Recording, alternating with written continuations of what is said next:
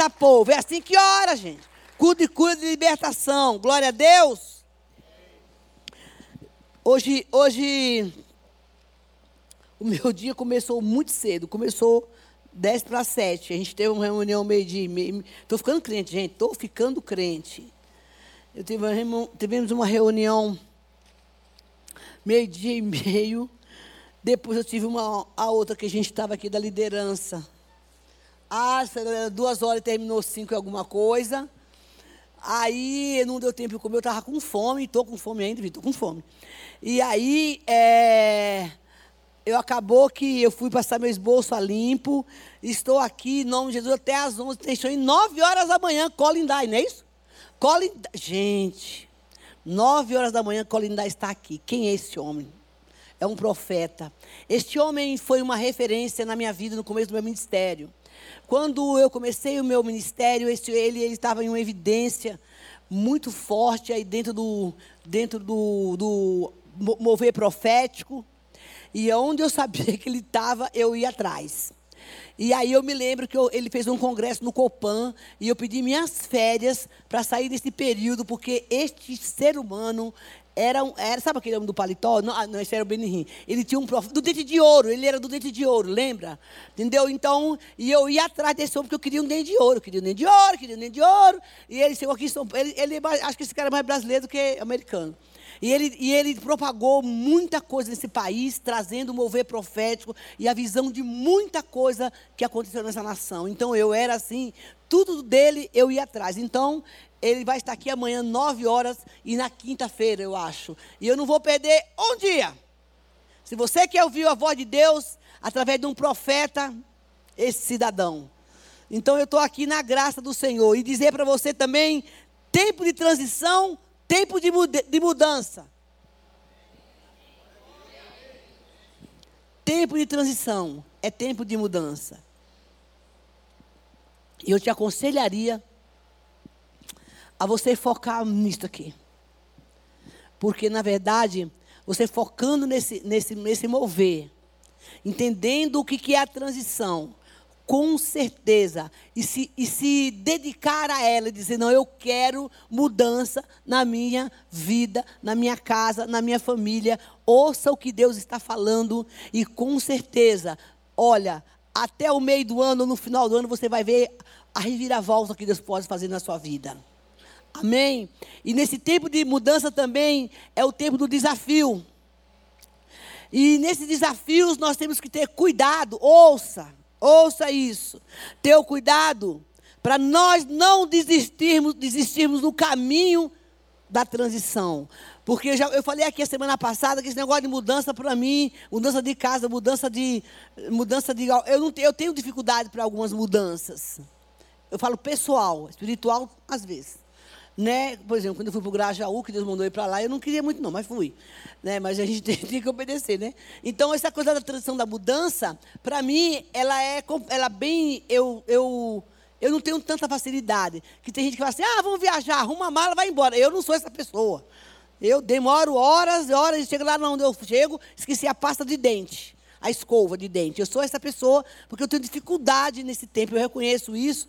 E, mas a gente sabe que no meio da transição, no meio da mudança, é um desafio também, não só no que você vê aqui, mas no que você vê no dentro de você. Você quer saber quem é você? Nós somos avaliados pelas nossas reações. Como a gente reage diante de alguma situação. E mudança, muitas vezes, ela afeta o psicológico, como eu falei a semana passada, e tem gigantes que nós temos que enfrentar, porque precisa chegar no lugar que Deus está mandando a gente ir. Porque a, a, a transição é um caminho que você vai fazer. E no caminho tem muitos desafios. E o que é pior de tudo, também tem muitas distrações. Para a gente chegar no lugar aonde Deus quer. E nessa época, nessa era de hoje, nós temos várias, distra várias distrações que podem nos, nos tirar do caminho e do foco do Senhor. E uma delas está na sua mão o celular. É uma distração que pode nos roubar dessa comunhão com o Senhor. E na verdade, dentre esses que a gente vai falar, tem muitos outros. E nós vamos abrir para início a, no livro de Lucas, que é uma passagem que todo mundo conhece. De Marta e Maria. E aqui, no capítulo 10, capítulo 10, e no versículo 38, muito conhecido, que diz assim: Caminhando Jesus e os seus discípulos chegaram a um povoado onde certa mulher chamada Marta o recebeu em sua casa. Maria, sua irmã, ficou sentada aos pés do Senhor, ouvindo a sua palavra. Marta, porém, estava ocupada com muito serviço e, aproximando-se dele, perguntou: Senhor, não te importa que a minha irmã tenha me deixado sozinha com o serviço? Diz-lhe que me ajude. Respondeu o Senhor: Marta, Marta, você está preocupada e inquieta com muitas coisas. Todavia, apenas uma é necessária. Maria escolheu a boa parte, e está, e esta não será tirada. Deixa eu perguntar para vocês, mulherada. E os homens também. Se você recebesse na casa de vocês o pastor Jonas Neves, que a gente é referência nossa né, aqui. Ele chegasse lá de repente, o Jonas, o Ivene, o pastor Robério, é, chegasse. O, qual era a sua preocupação? O que você faria aí naquele momento? Como você receberia essas pessoas? olhando para a sua personalidade, para o seu jeito de ser, homens e mulheres. É, as suas atitudes. Como que você ia receber esses homens? Eu vou começar, você não precisa responder, tá? Eu vou começar por mim. Eu ia correr para a cozinha. Porque eu sou chefe de cozinha, cozinheiro, eu gosto de cozinhar. Eu gosto de quem sabe, quem me conhece sabe disso. Eu gosto de cozinhar. E eu ia correr para a cozinha para preparar a melhor comida que tinha para eles. Mas ele estava chegando com a mensagem de Deus para mim. Eles chegaram, iam chegar na sua casa e na minha com uma palavra profética para lhe entregar. Eles foram ali direcionados por Deus. Apesar deles estarem cansados, vamos imaginar, Deus tinha mandado ele na tua casa e na minha. E aí, no seu lugar, sentadinho, você vai me dizer o que era que você fazia eu ia sentar para ouvir o que eles tinham para falar. Mão, isso depende muito da, da personalidade de cada um. Mas eu ia para a cozinha. E foi o que aconteceu aqui. Na verdade, ele, Jesus censura ela, a Marta, e fala: escuta, mulher, você está reclamando. Você está numa transição, uma mudança de tempo. Eu estou na sua casa. E você está se distraindo. Ainda está reclamando que a tua irmã não foi cozinhar. Eu não vim aqui comer comida, não, minha filha. Eu vim aqui porque eu preciso falar do amor para vocês. E eu acredito que nesse momento,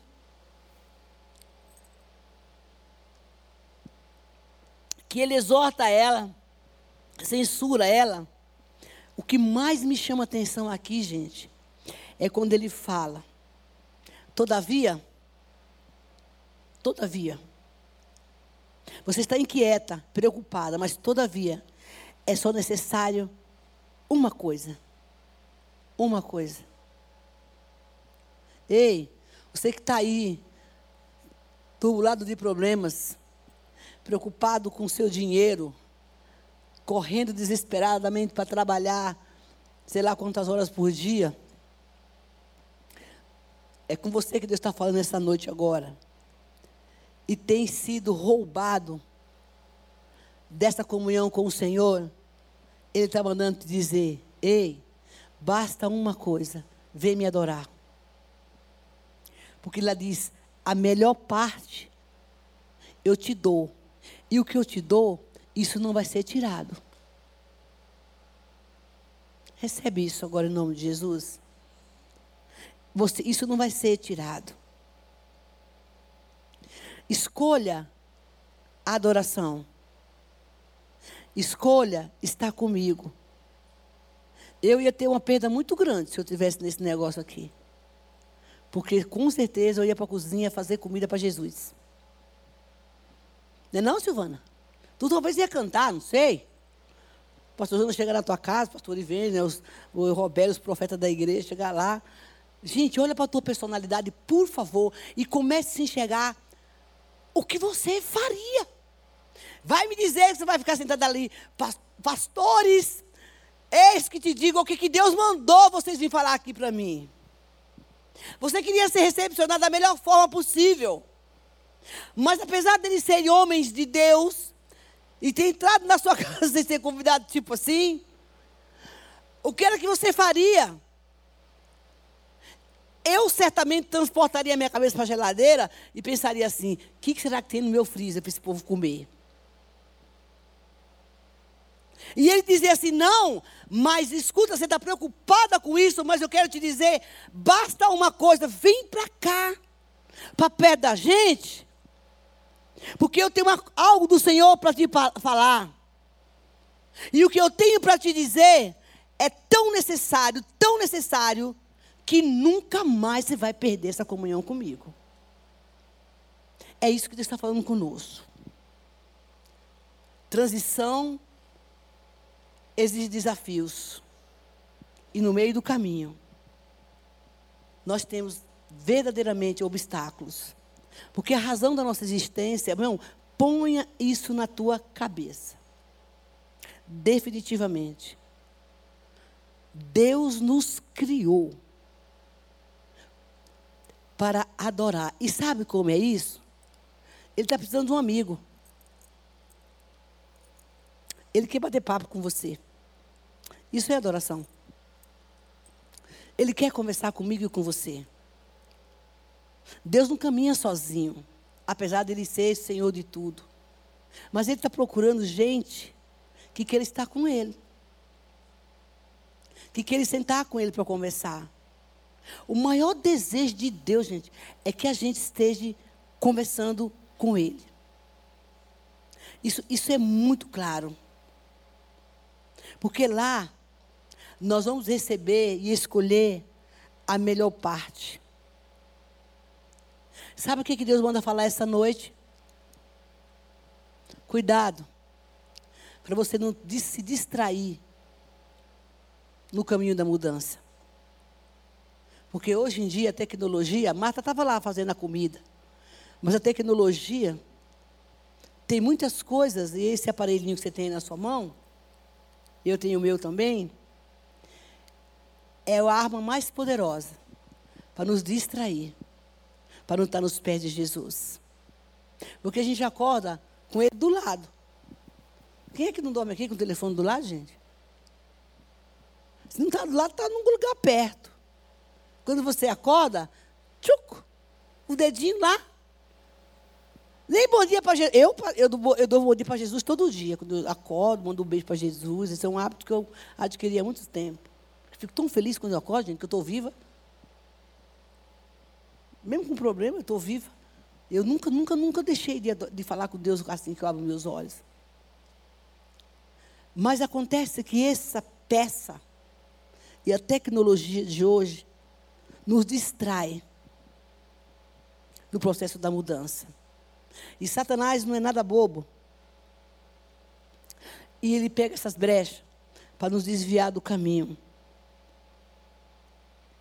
E na verdade, Existe coisa na nossa vida, gente, que é boa. É lícita. Não é pecado ter, não é pecado fazer. Até porque existem algumas coisas que a gente tem porque conseguiu pela oração. Mas sabe qual é a gravidade disso? É quando a gente, isso que a gente conseguiu, aquilo que você pediu para Deus, por isso que Deus tem que trabalhar na vida do nosso coração muito para entregar algumas coisas para nós, para não virar idolatria e a gente trocar os valores. Por isso que muitas vezes, às vezes você não entende porque você não tem algumas coisas, porque ele sabe que. Já contei para vocês que eu queria ser rica, né? Aí eu, eu não podia ser rica. De jeito nenhum. Hoje eu entendo que eu não poderia ser rica se eu não tivesse um coração convertido. Hoje não. Eu digo assim, se eu tiver dinheiro, não sei nem o que eu fazia, o dinheiro. De verdade, gente. Eu não sei, eu não sei gastar dinheiro. Diz um amigo meu que eu sou pão de vaca. Mas não é não, eu sou boa administradora dos meus bens. Entendeu? Mas eu, eu, eu, ai meu Deus do céu, e o abençoado está aqui. E aí, na verdade, eu, eu sei cuidar das minhas finanças. Pelo menos eu tenho. Não, não é esse não, irmão. Não é para o bichinho, não. Tadinho. Então, é, é, é, é, essas coisas que a gente muitas vezes não tem, é porque Deus sabe que vai ser distrações para não buscar esta presença. Não é errado, você tem que ter, mas a forma como você administra, como você vê, como você cuida, aí é que está o perigo. E o que Deus quer fazer na nossa vida nesse tempo é que você dizer, você pode usufruir de tudo que você tem, mas quando isso começa a nos distrair e ser prioridade na nossa vida, na nossa relação com o Senhor, esse é o perigo, é a distração. E, e, e olha, isso nos puxa para o lugar errado. Eu vou contar uma história. Uma história não, uma coisa que é verdadeira, mas é uma história. Eu conheci uma família. Quando eu me converti, que Deus foi tratando comigo, Irmão, eu, eu era um tanque de guerra. Eu sou boazinha hoje. Mas eu não está risada não, Vitor. Mas eu era um tanque de guerra. Eu era, eu, eu entrava nos lugares para orar pelo povo. Era uma coisa de doido. Eu tinha uma ousadia. As coisas vão dando, né? Uma ousadia, uma autoridade. Eu era muito jovem. E eu chegava nos lugares, Deus me. Nossa, fazia umas coisas assim. E eu cheguei na casa de um homem. Já contei essa história aqui, que ele estava fazendo implante de coração, né? E estava guardando o coração com, um doador com todo orgulho dele. E ele queria se matar. Aí roda, roda, roda, essa história para na minha casa. E aí eu era super tradicionalzão, né? E eu cheguei na casa daquele homem, ele tinha um carro na porta. Me pergunte o nome que eu não sei. Parecia um carro de corrida. Essas corridas aí. Chique, importado, baixinho. E eu achando que era um carro de brinquedo, gente. Aí eu, custando uma fortuna. E aí, a mulher dele falou assim para mim: tá vendo esse carro aqui? Ele comprou, mas ele nem usa, porque o negócio naquela época é tão perigoso, ele não usa. E ele me deixa na porta da igreja e vai embora, não assiste o culto. E o que é pior, irmão? A gente comprou uma casa na praia e ele toda semana quer que eu vá para a praia. E não quer que eu assista o culto. Aí encaixa justamente aqui naquilo que a gente está falando. E eu cheguei para ele e disse assim: Pois é, irmão, quando tu for morrer, esse carro não vai contigo, não. E eu, e eu falei para ele o seguinte: Deus te deu uma casa maravilhosa lá na praia, fruto talvez da sua oração, mas olha só o que você está fazendo mudando o foco. E tua empresa lá no Brás de confecções, mudando o foco. Porque você está priorizando se distraindo. Porque é assim que as pessoas estão ultimamente. O diabo está entrando de sola, dando risada, pela distração daquilo que a gente gosta. Quando eu estou pregando, eu estou pregando para mim também.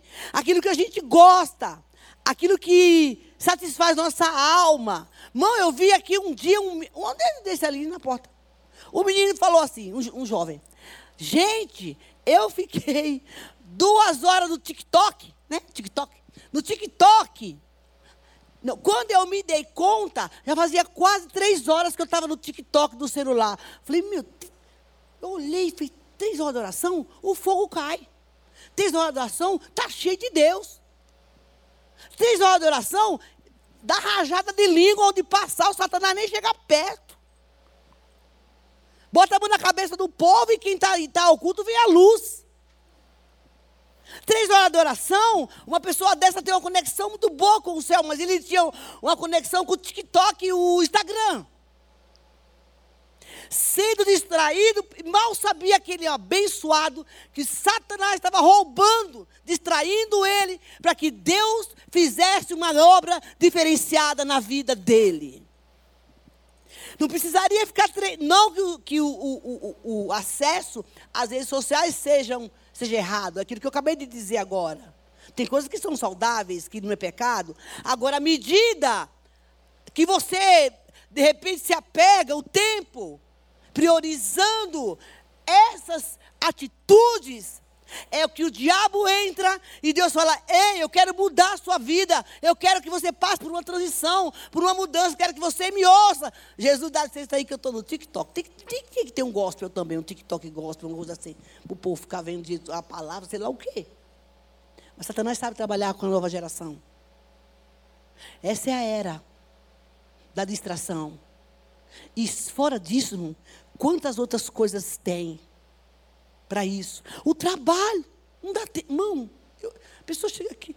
Você, ah, missionário, eu arrumei um trabalho que eu trabalho até meia-noite. Estava desempregada, orou, Jesus deu emprego. Aí ela chega em casa sete horas, dorme porque ela está cansada e não vem para a igreja. Ou então ela arruma um emprego e fala assim, e ó, está numa atividade na igreja. Eu sei que as pessoas precisam trabalhar, eu não sou ignorante a esse ponto. Mas chega domingo, ela está cansada, ela não quer vir. Então o inimigo começa a sobrecarregar, nos distrair e de repente ele nos tira do foco e nos leva para lugar que Deus não tem para nós. E eu vejo aqui que o diabo vai arrumar um, um, um, um, um trem aí, uma proposta financeira. Olha, você vai ganhar tanto, mas você vai trabalhar até. Será que você teria coragem de dizer, não, eu prefiro não, porque eu tenho culto de terça-feira, de domingo, sei lá que dia, e eu não quero, desculpe, eu não quero ficar até esse horário no serviço. Essa é a função de Satanás. E nós vamos compartilhar uma palavra a respeito disso, que está lá em Êxodo, capítulo 12, desculpa, capítulo 5. Que foi exatamente o que o Satanás dos infernos fez usando o faraó. Usando o faraó para tacar trabalho no povo o povo não adorar. E fica aí a minha pergunta: o que tem distraído você? Que Jesus está te chamando para ir para os pés dele e buscar a face dele para mudar a sua história. Você é o menino do TikTok? Não é você. você, você o, ele ficou em casa. Você é aquele que fica horas, o diabo roubando o seu tempo, nas redes sociais, distraído, e o Espírito Santo fica assim, meu filho, por que, você, não, você não fala comigo? Eu estou aqui do seu lado. Eu quero lhe ouvir. Quero que você me escute. Ou então, você se sobrecarrega de tantas coisas que você não consegue estar nessa comunhão com o Senhor como diz aqui a palavra de Marta. Eu quero cozinhar para Jesus. Quero fazer comida para Jesus. Hoje eu não faria isso mais. Eu não sou mais a Marta, mas algum tempo atrás eu seria. Com certeza. E olha o que foi que Faraó fez no capítulo 5. Nós vamos ler para entender. Por gentileza, eu quero que você, por favor, preste atenção na estratégia do diabo aqui. Esse culto é de libertação.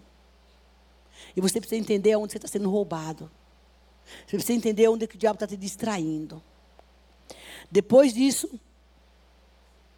Moisés e Arão foram falar com o faraó e disseram: Assim diz o Senhor, preste bem atenção como o diabo fala. Deixe meu povo ir para celebrar uma festa no deserto. Ou seja, deixa meu povo ir, porque eles precisam adorar a Deus. Faraó respondeu: Quem é o Senhor para que eu lhe obedeça e deixe Israel sair? Não conheço o Senhor e nem deixarei Israel sair. Irmãos, quantas vezes já se ouviu isso na nossa vida? Não, você não vai. Tem mulher que. O marido casa com a mulher às vezes, né? Aí depois que casou, foi você não vai para a igreja mais não. Ah, fica comigo aqui que vai começar o futebol. Eu não quero assistir jogo hoje sozinho. Mas, irmão, vamos lá para o culto. Depois a gente. Não, não. A gente vai comer o churrasco na casa de quem? Aí vai terminar o culto às 5 horas da tarde. A gente não vai pegar mais, não. E isso tem sido muito comum. E ele diz: eles insistiram, o Deus dos Hebreus veio ao nosso encontro. Agora permite-nos a, a, caminhar três dias no deserto para oferecer sacrifício ao Senhor nosso Deus. Caso contrário, ele nos atingirá com pragas e espadas. Mas o rei do Egito respondeu: Moisés e Arão, o que vocês estão fazendo? O povo interrompeu suas tarefas? Ei, não posso parar, não, porque vai interromper o meu trabalho. E ele diz: voltem ao trabalho. E acrescentou: essa gente é tão numerosa e vocês ainda fazem parar de trabalhar. No mesmo dia, Faraó deu a seguinte ordem aos feitores e capatazes responsáveis pelo povo: não forneça mais palha ao povo para trazer tijolos, como fazia antes. Eles que tratam de juntar palha, mas exijam que continue a fazer a mesma quantidade de tijolos, não reduz a cota, são preguiçosos e por isso estão clamando: iremos oferecer sacrifício ao nosso Deus. Aumente a carga de trabalho dessa gente para que não cumpra as tarefas nem dê atenção às mentiras. Queridos, olha para a tua vida e veja aonde você se encaixa aí. É tanto trabalho, é tanta coisa para fazer, é tanto cansaço. E o diabo vem e vai jogando, e vai jogando, e ele diz: escuta, mais trabalho, mais trabalho e mais trabalho, para que não vão buscar o Senhor. Isso é o item do que é o roubo e é o saque e a dispersão que o diabo está usando nesses últimos tempos para que as pessoas não busquem a Deus. Outro dia a mulher me falou na porta da igreja: Ô oh, missionário, eu adoro o seu culto. Você está vindo? Não, eu tenho preguiça. Sangue e fogo no altar? Como, ah, quando ela foi sair, opa, volta aqui. A senhora tem preguiça de vir para a igreja? Já pensou se Deus tivesse preguiça de lhe dar a bênção para a senhora? Ela ficou parada. Eu nunca ouvi isso na minha vida. Nunca. E ele fala: escuta, taca trabalho desse povo, aumenta o salário deles, deixa eles achar que, na verdade, isso aqui é bênção. Assim não vai para o culto, não vai para a igreja. Não, não, é nem para vir para a igreja, não ora porque chega em casa, pega a Bíblia. Antigamente a gente orava de joelho, né? Nada errado lá de pé. Aí ajoelha na, na, na, na beira, no pé da cama, como diz minha mãe, e ali mesmo dorme babando em cima da Bíblia, porque está cansado. Eu dou o último para Deus. Ele me deu 24 horas por dia, mas no final do dia eu estou fora de contexto. Irmão, em nome de Jesus, você está desarmado. Você está despreparado para fazer essa transição e buscar o que Deus tem lá do outro lado para você, e Deus te chama para dizer: venha me adorar. Você pode ter as coisas que você quer, você pode ter os seus bens, mas cuidado, ouça, com as propostas que são lhe oferecidas. Porque nem tudo é de Deus. Ah, Deus me abençoou. E eu agora não vou no culto de terça-feira mais. Porque agora eu estou ganhando mais ainda. Não estou fazendo contra isso de maneira nenhuma. Mas você precisa entender de quem vem essa proposta, como ela vem. Porque no meio desse bolo aí, meu filho, pode ter veneno. E você está aqui. E Deus manda você vigiar. Porque, na verdade, pode ser uma proposta que pode ser aparentemente boa, mas vai te tirar dessa relação com o Senhor. E eu vi e vejo isso muito, muito no meio da igreja. Deus me abençoou tanto, tanto, que eu tenho que administrar os meus negócios. E olha só o que, que eles fizeram. Os feitores capatazes foram dizer ao povo: Assim diz Faraó, no versículo 10: Já não lhe darei palha, saiam e recolham na, onde puderem achá-lo, pois o trabalho de vocês em nada será reduzido. O povo então espalhou-se por todo o Egito a fim de juntar restolho em lugar de palha. Enquanto isso, os feitores, os feitores se pressionavam dizendo: complete a mesma tarefa que lhe foi exigida. Oh meu Deus, ninguém passa por isso aqui, né? Quando tinham palha, capa, os capatazes israelitas indicados pelos feitores de Faraó eram espancados e interrogados porque não completaram ontem e hoje a mesma cota de tijolo dos dias anteriores. Então os capatazes israelitas foram para falar com para Faraó. Porque tratas os teus servos dessa maneira. Nós, teus servos, não recebemos palha, contudo nos dizem, façam tijolos. Os teus servos têm sido espancados, mas a culpa é do teu próprio povo. Respondeu o faraó, preguiçosos, olha o diabo aí agindo. É o que vocês são, preguiçosos.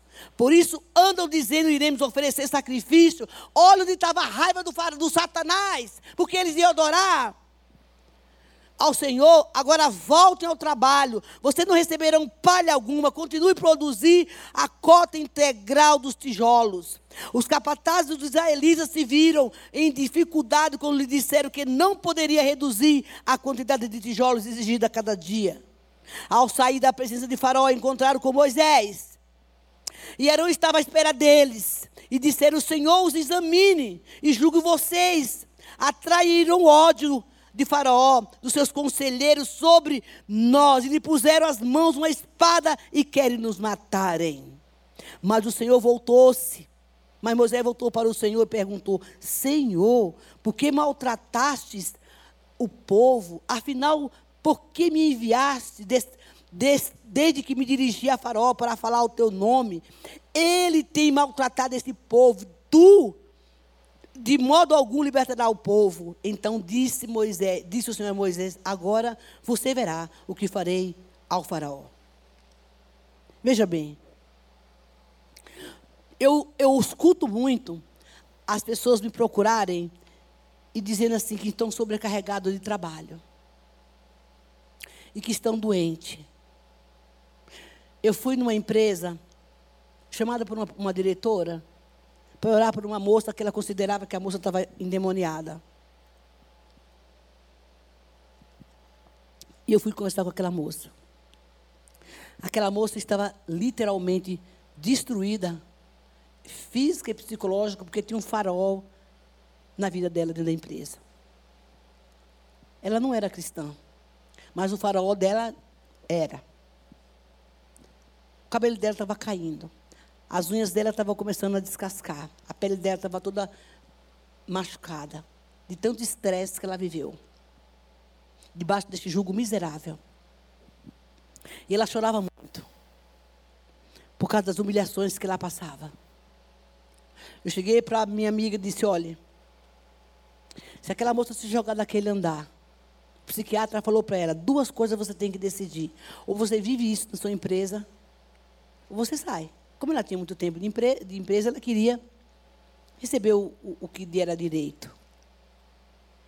E ela, mesmo sem ser cristã, ela começou a orar. E pediu a Deus para sair daquela situação. Eu falei, se ela chegar naquela janela, ela vai se jogar. Porque o homem que diz que é o crente, que é o capataz, que é o faraó da vida, está destruindo a vida da sua funcionária. E ela foi mandada embora. Por que, que eu estou falando isso? Há lugares, ouça bem, que você está. Porque muitas vezes você está preocupado com o tempo de casa que você tem, pelo dinheiro que você vai receber. Você sacrifica a sua vida, as suas emoções, o seu sentimento, a sua falta de busca com o Senhor, porque você não quer abrir mão. Eu quero aconselhar você nessa noite que você ore. Porque a gente fica vendo valores. Mas como está aqui, ó. Foge dessa presença. Não tem buscado. O propósito daquele Satanás, do faraó, só era uma coisa: eu vou encher de trabalho, eu vou dar serviço, eu vou botar essa pessoa na vida dela, eu vou botar essa situação, eu vou botar o celular lá com um monte de coisa nova para poder assistir. Aí vai pegar a série para ficar todo dia assistindo aquela série. E aí ela não busca. Ela não adora. Irmão, eu fico impressionada. Eu, eu fico impressionado nessa cidade. Eu não me acostumei em ver as pessoas tudo com fone de ouvido. E eu pego o, o trem das 11, das tantas, onde tem, o, não é aquele trem daqueles 11 lá, é outro trem, o metrô. Aonde tem estudante. A feira dentro daqueles trens, as conversas, ou fora desse horário, todo mundo com o celular na mão. Todo mundo. E se você der um grito ali, ninguém te escuta. Ninguém te ouve. Entender que o mundo faz isso é uma coisa, irmão. Mas como dizia um crente, um crente sem vergonha, ele dizia assim: Ó, oh, eu vou ler a Bíblia porque assim eu durmo logo. Ler a Bíblia faz eu dormir. É, irmão, não não, mas é verdade. Eu gosto de ler a Bíblia porque eu já pego logo no sono. Meu Deus! Como que a pessoa faz um negócio desse? Ah, o Satanás enforcado de noite. E não sabe por quê? Distrações que têm roubado o povo de Deus. E coisas, tecnologia, coisas que, que eu nem conheço. Ninguém quer dormir ouvindo louvor, né, gente? Bota um louvorzinho lá e deixa Jesus ministrar teu coração enquanto você dorme. Mas vamos para o TikTok para não ser para você para onde. Mão de noite para você descansar a sua cabeça. O tumulto do dia a dia. Aprenda a viver o silêncio. Discipline a sua mente. Porque tem gente que não consegue desligar. Não consegue. E, ó, e você sabe que quem não consegue desligar também tem um problema. Quando vai orar, aí. eu sei que eu já vivi isso. Está orando, né? Aí, aí vem, Senhor Jesus, me abençoa, mas amanhã eu tenho que levantar cedo. Pai, tem misericórdia da minha vida, minhas contas para pagar. Entendeu? Ai, Senhor, tem misericórdia de mim. Ai, meu Deus, eu pegar aquela mulher, eu mato. Ai, meu chefe. Tá, vem, vem, vem. Fala que não é assim, não? É. Para todo mundo. Alguém disse, que eu não sei se é verdade, que quando a gente ora, o diabo fica, fica ali do lado. Nós temos um cérebro que comanda a nossa vida. Mas eu te dar um conselho, você que está aqui, que deu risada, que é assim com você que acontece. Sabe como é que eu venci isso? Disciplina da mente. Todas as vezes que você está orando, principalmente se você tem uma preocupação, como é que uma pessoa se concentra com Deus na hora de uma oração, de necessidade, sei lá do quê? Se o negócio está ali, tum, tum, tum, tum, tum. É muito simples, gente. Simples não. É uma disciplina. Foi embora a oração, traz de volta. Senhor Jesus, muito obrigada por essa noite, mas é aí o cachorro da vizinha. Em nome de Jesus, eu vou obrigar. E por aí você vai tra trazendo de volta a sua oração. O seu cérebro, ele vai tomando um posicionamento, ajustando para o que você está falando. Essa que é a diferença. E tem gente que não consegue trabalhar isso na mente. E o diabo começa a distrair. Nessa noite que Deus está falando para mim e para você, não se distraia, porque do outro lado tem algo novo para você. Misericórdia, Jesus. Dá glória. Irmão, isso aqui não é uma conversa de. É profético. Não deixe ser escravizado pelas distrações que vão impedir você de buscar adorar a Deus, porque Deus quer usar a sua vida. E o diabo vai lutar sempre com isso. Sempre. Eu vou ler a palavra. Ah, mas eu não estou entendendo. É exatamente isso. Eu não estou entendendo nada. Vai ler o salmo. Não, viu você entender a Bíblia? Lê provérbio. Porque é uma chicotada, ó. E, e Eclesiastes. Vai ler sobre a sabedoria, que é o Senhor Jesus. Faz uma campanha de salmo, 30 dias. Cada dia é um salmo. Porque a Bíblia tem 30 salmos. Olha, me lembrei, obrigado, Jesus. Uma vez, isso já faz tempo. Nossa, tinha até esquecido disso. Mas alguém tem que escutar isso aqui. Eu não sei onde que eu estava, onde, como é que eu conheci. Aqui na igreja. Quando eu cheguei aqui, tinha uma senhora, que ter, já estou terminando com esse testemunho. era uma mulher toda queimada. Toda queimada. E pelo excesso de queimadura que ela tinha, ela tinha um cheiro assim muito ruim, porque não entrava ar no, nos poros dela, que tinha muito buraco. E eu me lembro que essa mulher não sabia ler direito, não sabia ler. Mas ela ia na minha sala, tem umas histórias assim, porque eu, eu gosto de escutar, né? E ela contou. Pelo fato dela ser uma pessoa deficiente, ela tinha uma autorização, se é essa palavra que fala, para montar uma barraca na rua da prefeitura. E onde que ela estava? Na bocada, não sei que lugar que era. Só que ela não tinha dinheiro para comprar as coisas para colocar na barraca. E tinha quatro, três macumbeiros. E ela disse, missionária, sabe, os macumbeiros e os traficantes, eles queriam de todo jeito me tomar aquele lugar. E eu botava o banquinho lá e ficava sentada. E eles faziam macumba, e quando chegava de manhã, ele, mas tu não morreu? Eu fui no mato, gastei dinheiro, matei galinha, matei não sei o quê, e tudo aqui sentada. Mão, ela disse para mim que ela tinha essa Bíblia, uma Bíblia. Ela não sabia ler. Mas ela sofreu uma perseguição muito grande dos macumbeiros, dos traficantes, que queriam o lugar dela. Tentaram matar ela várias vezes. E ela sentava no banquinho dela lá, mesmo sem ter a barraca. Ela disse: Eu não sabia ler, mas não sabia que eu não sabia. E ela ficava com a Bíblia aberta. O que mais incomodava aqueles traficantes era o fato dela estar olhando a Bíblia sem saber ler. E todo mundo achava que ela sabia ler. Aí um dia, um cara chegou lá e disse assim: Esse seu livro preto está incomodando a gente. Se você não jogar esse livro preto fora, nós vamos queimar esse livro. Ela dizia: Esse daqui, ela enfrentava a gente. Você não queima, não. Porque antes disso você vai morrer. Por causa desse livro preto, a macumba não pega em você. Essa noite nós gastamos maior dinheiro para te matar. E você está com esse livro preto na mão, atrapalhando o nosso trabalho. Ela dizia: daqui eu não saio, daqui ninguém me tira. Porque quem me colocou aqui foi Jesus. Sabe o que eu entendo isso? É a relação com Deus. Essa proteção que o Senhor está nos dando. E o diabo não pode nos tocar. Faraó, quem é esse Deus que vocês conhecem? Não sei quem é ele. Mas eu vou acabar com vocês. Eu vou arrumar tudo que é perrenha. Tudo que é tranqueira. Para vocês não buscar esse Deus mesmo. Para vocês não adorarem esse Deus. Porque o que acontece hoje é exatamente isso. Queridos, deixa eu confessar um pecado.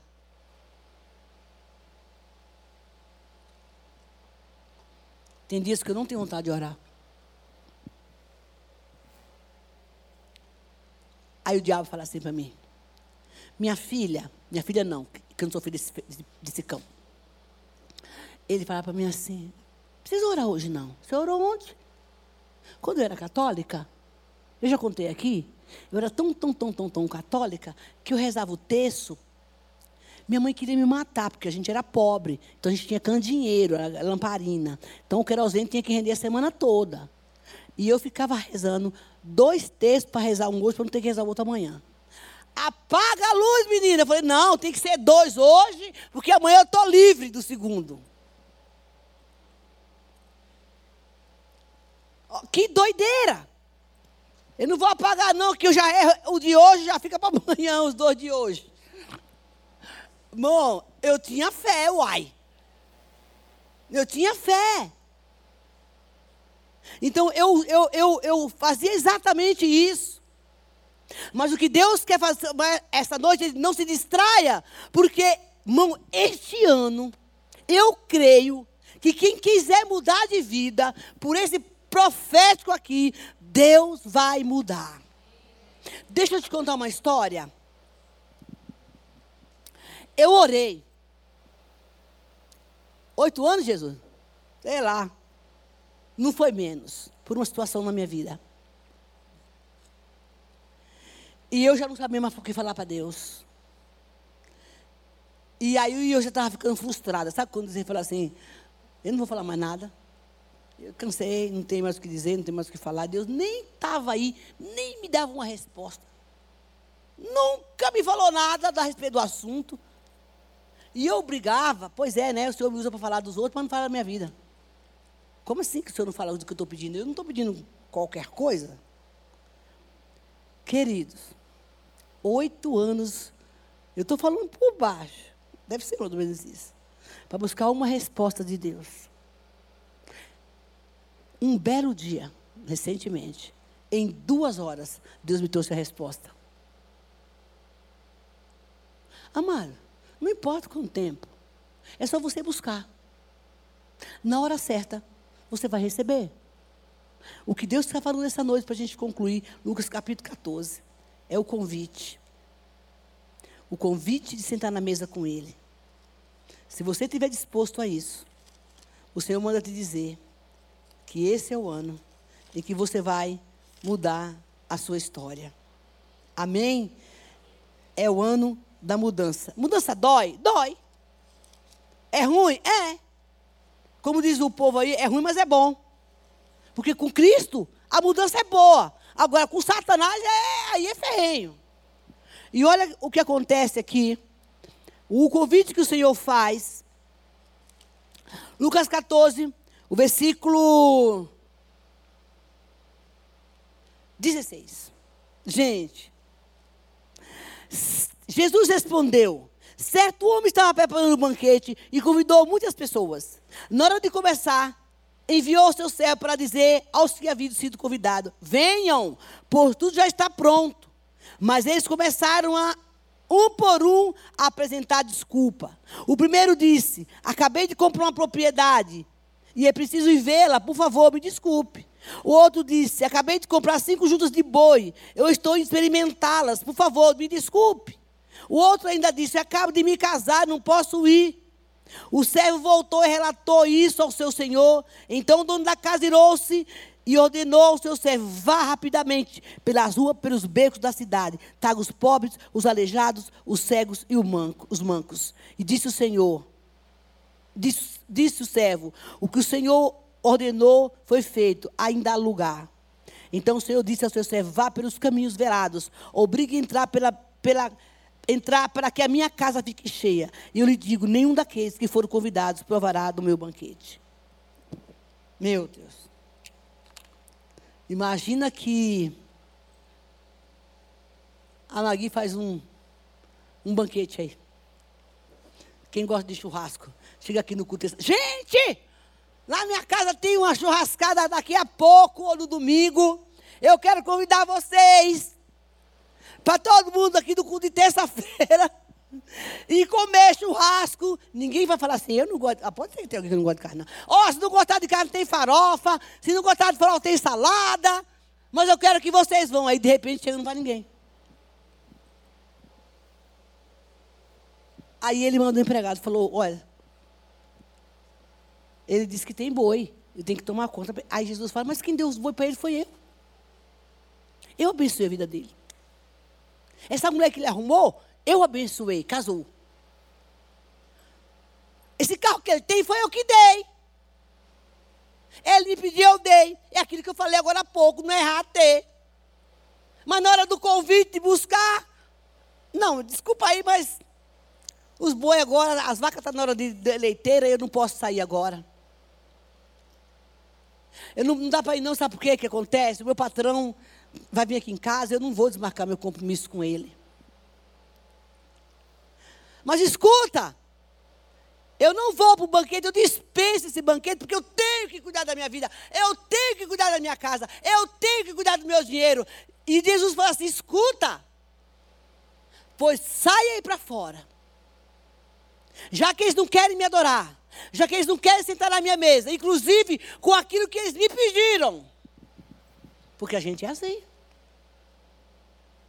Irmão, tem um negócio aqui dessa igreja, que eu aprendi aqui, que chama declinar.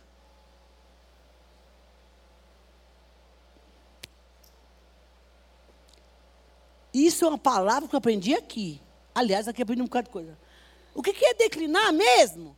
Aí disseram, é quando a pessoa Não sei se vocês sabem disso, mas se vocês não sabem, vocês vão aprender agora comigo. É quando a pessoa marca para vir cantar. Não, ela é convidada da equipe, diz que, diz que é levita, que quer servir Jesus, que quer sentar na mesa do banquete, que quer fazer a obra de Deus e que quer vir, mas só veio de domingo. Terça-feira não venho. Aí o irmão manda a escala para os meninos, faltando meia hora, sei lá quantos minutos, declinou. É isso que chama declinar. Quando avisa. Desculpe.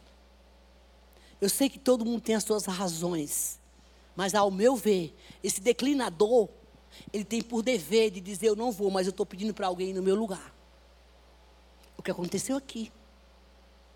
Jesus fala: nenhum deles vai sentar na minha mesa.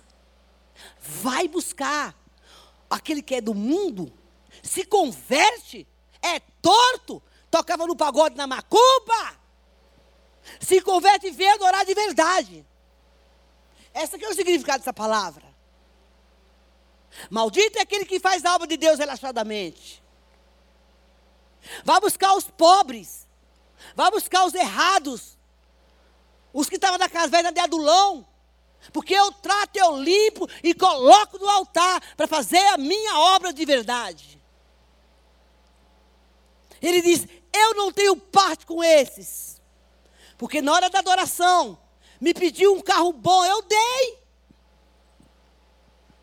Mas o irmão está caminhando na chuva, como diz os pentecostais, ele passa do carro, bibi, Gaspar, irmão. E a irmã está lá com os meninos, indo para a igreja, todo molhado de, chuva, e ele não dá uma carona. Mas ele que deu o carro. Que deu os bens. Mas Vem me adorar, senta na mesa comigo. Não, eu estou ocupado. Eu casei, agora a minha mulher não gosta muito de todo culto, não, sabe? Quando a gente era noivo, todo dia a gente estava na igreja, participando de tudo. Agora a gente casou, ela não gosta muito de vir no culto. Aí, irmão, Jesus vem, faz o arrastão e a pessoa não entende. Pode subir, meu, por favor. Desculpa para não adorar. Eu quero deixar minha última palavra aqui nessa noite. Por favor. Isso é um pedido do, do, do, céu, do Espírito Santo. Não comprometa a sua vida com nada, nada desse mundo, a ponto de você fazer o que você faz ser mais importante do que a presença do Senhor, do que buscar a Deus. Porque para isso você foi chamado. Você não foi chamado para aceitar Jesus e vir para a igreja só. Não. Não faz sentido. Ele diz: vem conversar comigo. É tempo de transição. Sabe por que tem gente que não sente solidão? Porque tem um amigo os seus amigos podem faltarem. Mas quando Deus trabalha essa, essa coisa da satisfação nossa com Ele. Claro que ninguém vive sem companhia, né, gente? E é muito importante ter amigos. Mas quem é amigo de Jesus sabe ser amigo de qualquer pessoa. É o que eu falo do amor. Se você não ama Jesus, se você não tem essa relação com Ele, irmão, você não pode dizer que ama. Porque quem não conhece o amor de Deus, a Bíblia diz isso, não sabe amar. Porque o padrão de amor é Ele, não é as pessoas. E amar é fácil? Não. Como dizia um, um pastor que tinha na Bahia, ele dizia que, que tem gente que para amar tem que tomar sal grosso com água para poder descer. Saia daqui essa noite, querido, em nome de Jesus, em nome de Jesus. Vendo, olhe para o seu coração e fala assim: o que está me distraindo? que eu estou vivendo, porque eu quero passar por esse tempo logo. E eu não quero me distrair. Deixa eu contar uma história aqui bem maluca. Ah, meu Deus do céu. Tinha um artista de televisão. Ele não vive mais, ele já morreu.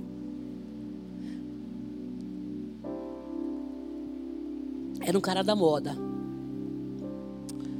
E eu gosto muito dessa coisa de roupa, de moda, de ficar olhando. Enfim. E toda manhã. Nossa, isso faz tantos anos já, Jesus. Eu chegava, quando chegava a hora do programa, quando eu era crente encardida, eu, eu, eu chegava na hora da televisão, eu ligava. Porque aquele homem me fascinava. Ele era um homossexual. Mas eu gostava da, do despachar dele, assim, das roupas que ele desenhava, da dinâmica que ele tinha para falar, a inteligência, porque o diabo é assim, né? Um dia, Jesus, e eu ficava olhando para aquilo e falei, nossa, eu ficava pensando, isso faz tempo, viu gente? Puxa vida, bem que eu devia estar orando agora em vez de estar orando esse cara. Não sabe nem quem eu sou, sabe? Tipo assim, porque você escuta a voz. Se você disser que você não escuta a voz, você escuta. Você não dá ouvido. Tudo que a gente faz, a gente ouve a vozinha lá. E se você não ouve a voz dois, e só um, você está na roça. Porque, como dizia minha, minhas amigas da, da, da criança, tem a voz do capeta e a voz do anjinho. Todo mundo conhece essas duas vozes. E eu não conhecia a Bíblia quando eu era criança. Mas eu sabia qual era a voz do capeta e qual era a voz do anjinho. Então, se eu ouvisse a voz do anjinho, eu sabia que eu não ia ter problema. Mas do capeta eu sabia. Vai lá dar umas porradas naquela menina. E eu ia dar papai. Eu era isso, né? E um dia, de tanto Jesus falar e eu não ouvi, eu tive uma visão. Eu vi quem estava por trás daquele cidadão. Quem era que eu assistia? A quem era que eu dava ibope? A quem era que eu admirava? Era uma pombagira. Deus me mostrou atrás desse rapaz. E, meu, eu fiquei tão, tão decepcionada. Deus falou assim: é essa pessoa que você fica, esse cão, que você fica adorando todas as manhãs a roupa da bicha, tudo mais. O jeito dela ser. Tem horas que Deus tem que dar um tratamento de choque na gente. Como é que é, Jesus? Eu estou adorando essa bicha. É, ela que dá, ela que você adora. A admiração que você tem por esse cidadão não é ele.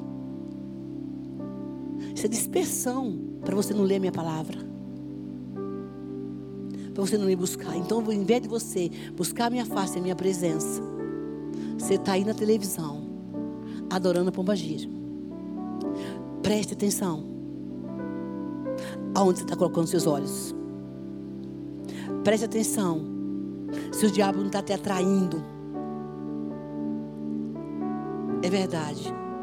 Tem gente aqui que é viciado no videogame. Não é errado jogar o jogo do videogame.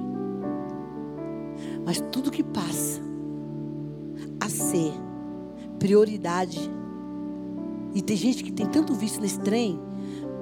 Mano, eu atendi muita gente assim. Atendi muita gente viciado em pornografia. A pessoa não conseguia se desvencilhar. E era todo dia na pornografia. Todo dia nas, nas redes sociais. É, mal sabia que ela estava se relacionando com a uma legião de demônios, uma legião de capeta. Era com essa, esses seres espirituais da maldade que essas pessoas estavam relacionando, se relacionando. No dia que Deus me mostrou isso, daquele dia em diante, irmãos, eu disse: como que eu perdi meu tempo adorando uma pomba gíria?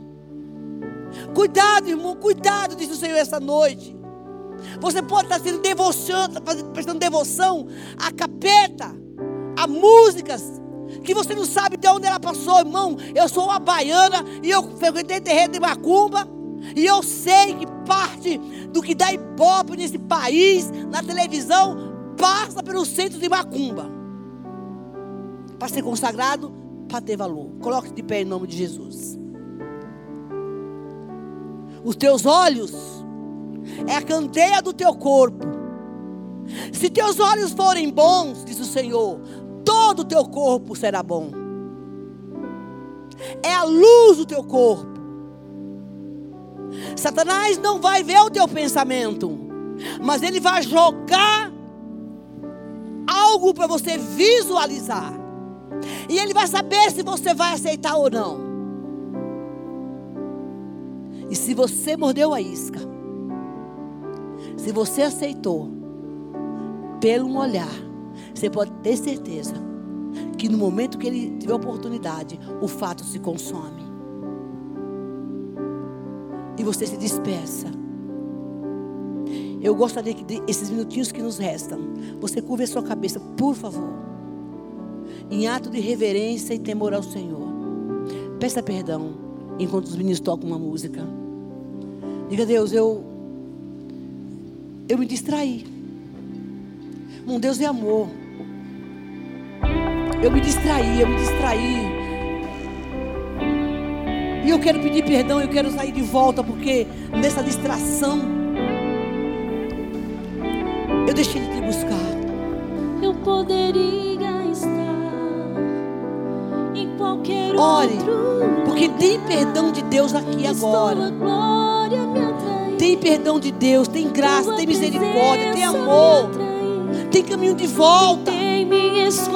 Priorize o Senhor. Você pode ter as suas diversões, viver, mas tua glória me ter os seus desejos, construir isso que você quer. Mas Deus diz: não, troque tudo isso. É por uma vida comigo. pegou fogo e não se consumiu. E É a prioridade. O meu sangue foi derramado por você. Não se distraia, porque nesse tempo o diabo É que a sarça pegou fogo Tá pegando e não quem se te distraído. consumiu. E a minha é você. o Vamos vigiar. Fale com Deus.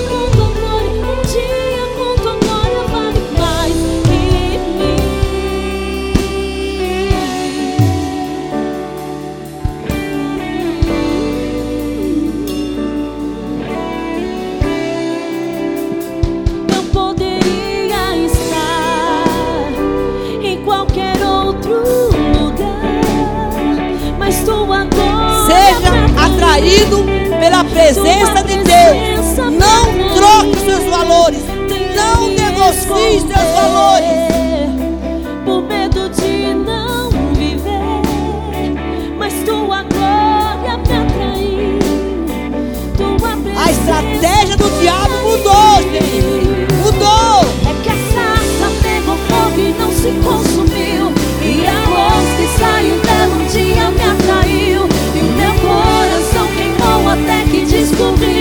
Que um dia com tua glória vale mais que mil.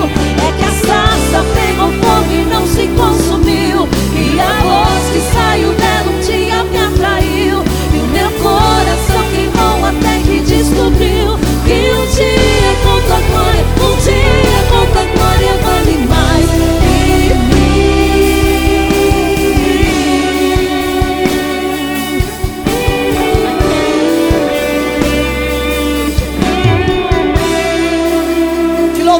Noite, Jesus. Levanta sua mão para o céu. Aquele que confessa e deixa. Aquele que confessa e deixa. Alcança a misericórdia. Eis-nos aqui, tem misericórdia de mim. Tem misericórdia da tua igreja. Por tantas vezes nós ficamos distraídos com coisas que não te agradam até mesmo pelas bênçãos que o Senhor nos dá. Que a partir dessa noite, Senhor, sejamos atraídos pela tua presença, priorizar, priorizada diante de ti. Obrigado, meu Deus, porque o Senhor tem nos ajudado, tem falado conosco.